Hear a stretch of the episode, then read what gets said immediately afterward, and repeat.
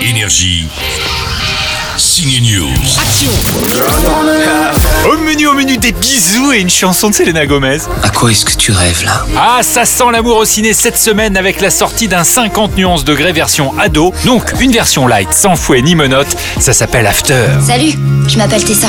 J'ai l'impression que ma mère a déjà planifié toute ma vie. Tessa, amoureuse du gentil Noah, est une jeune fille rangée qui s'apprête à commencer ses études à la fac quand elle va craquer pour Hardy, un bad boy tatoué comme le chanteur Harry Styles. Tu veux vraiment le faire Alors Tessa, tu veux vraiment le faire Hmm, On croyait que t'aimais Noah. J'ai du mal à suivre là. Tu crois pas que cette histoire a été trop loin Non, ça ne va pas loin car toute cette histoire a été adaptée par des Américains très pudiques. Il va te briser le cœur. Tessa, l'actrice Joséphine Langford sera sur Énergie demain, tout comme l'auteur Anatode, inspiré par son groupe préféré les One Direction. Elle a commencé à écrire After avec son smartphone sur le web. Depuis, elle a vendu 5 millions d'exemplaires en France. J'arrive pas à le croire. Si vous voulez frissonner en salle, mais vraiment frissonner, il y a elle. Qui sort